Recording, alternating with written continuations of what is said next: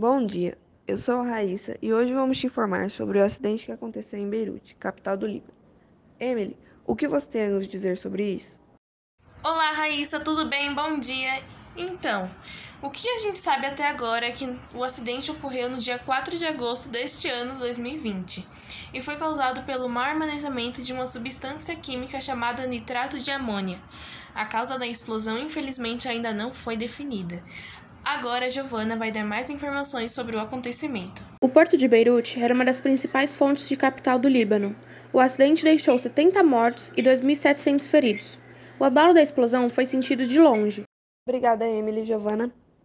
O presidente Michel Aoun disse: a causa não foi determinada ainda. Há possibilidade de interferência externa por um míssil ou uma bomba do outro lado. Sentimos muito pelo acidente e por todas as vidas perdidas pela falta de cuidado em um local tão importante para o país.